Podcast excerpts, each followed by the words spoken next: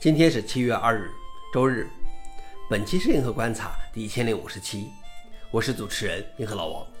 今天观察如下：第一条，Twitter 限流，新注册用户每天只能阅读三百条推文。在限制未登录用户访问 Twitter 后，他又遭遇到了严重技术故障。埃隆·马斯克以有人在大规模抓取推文为由，宣布了限流措施。普通用户每天只能阅读六百条推文，认证用户六千条，新注册用户三百条。最后又宣布略微放宽限制，但有开发者认为不是有人在抓取推文，而是他自己的问题导致了他自己对自己发动了 DDoS 攻击。消息来源：Solidot。老王点评：没见过这么糟糕的服务，居然还怕人看多了。看来推特快被马斯克玩死了。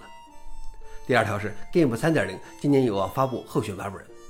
最近，GIMP 的主要开发者们召开了自2019年来的首次开发者会议 Weber Week。这是一个为期一周的会议，在阿姆斯特丹的 Blender 基金会总部举行。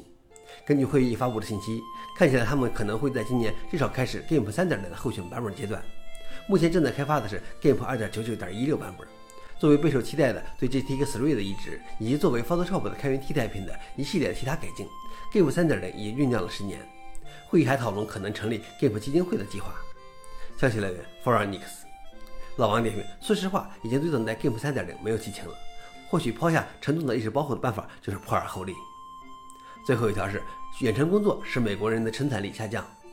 美国劳工统计局的新数据发现，2022年有三分之一的美国人在家工作，高于2019年的四分之一。调查还发现，在家全职工作的美国人比在办公室的美国人每天少工作2.5小时。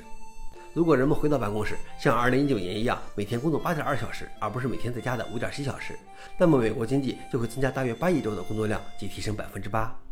消息来源：Slashdot。老王点评：没错，我在家也不想干活。以上就是今天的硬核观察。